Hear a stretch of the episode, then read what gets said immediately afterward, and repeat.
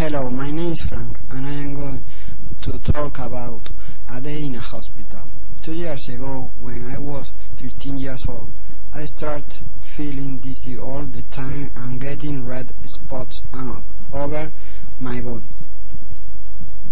My doctor didn't know what was causing them, so I went to see another, then another. Finally, I saw a specialist who explained that I was allergic to many of the chemicals found in everyday things like clothes and food. So I went to Granada to see another specialist, who is the best one in Granada. There, the doctor explored me and he said that I was allergic to the clothes which were made of cotton and to some fruit like apples, oranges, etc. But the doctor also found another illness which was a problem in the back.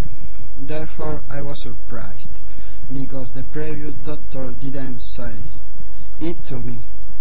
After that the doctor from Granada prescribed a lot of medicines that I bought in Juan José Jimenez pharmacy.